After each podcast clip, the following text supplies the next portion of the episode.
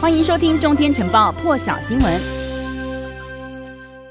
再来关心的是乌克兰跟俄罗斯的边境，现在呢要开战了吗？美国白宫的国家安全顾问苏利文就说，恐怕真的会打起来，好有可能会在七号就采取行动，有可能会费时数个礼拜就会并吞乌克兰地区，那么有可能会全面入侵。但动武的不是唯一选项，也有可能会透过外交途径来解决。继续来看到的是加拿大，有很多加拿大的司机在渥特华发动示威，理由就是抗议政府实施跨境强打疫苗令。